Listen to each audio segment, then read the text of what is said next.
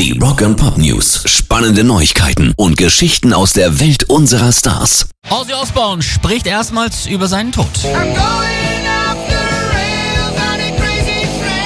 Allerdings kann man sagen, er sieht das recht locker. Ich bin vielleicht noch die nächsten 15 Jahre hier, nicht länger. Ist er sich sicher? Dann wäre er immerhin auch schon 86. Für seinen Lebensstil plus Parkinson dann fast schon ein biblisches Alter, was wir ihm natürlich von Herzen gönnen.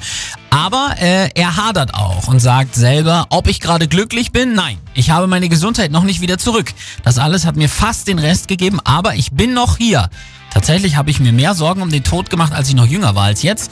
Ich versuche jetzt einfach alles so gut es geht zu genießen, selbst wenn es manchmal schwierig ist. Alles Gute weiterhin, Ozzy. Rock and Pop News. Auch Billy Joel ist untröstlich. Hat allerdings andere Gründe. Einbrecher haben nämlich nicht nur seine Villa äh, überfallen, sondern auch zwölf seiner geliebten Motorräder zerstört, mit denen er ja gerne mal durch New York brettert und auch ab und an den Hecken fährt. Laut Aussage der Polizei wurde eine Glastür eingeschlagen, durch die sich Zugang zur Garage gemacht wurde.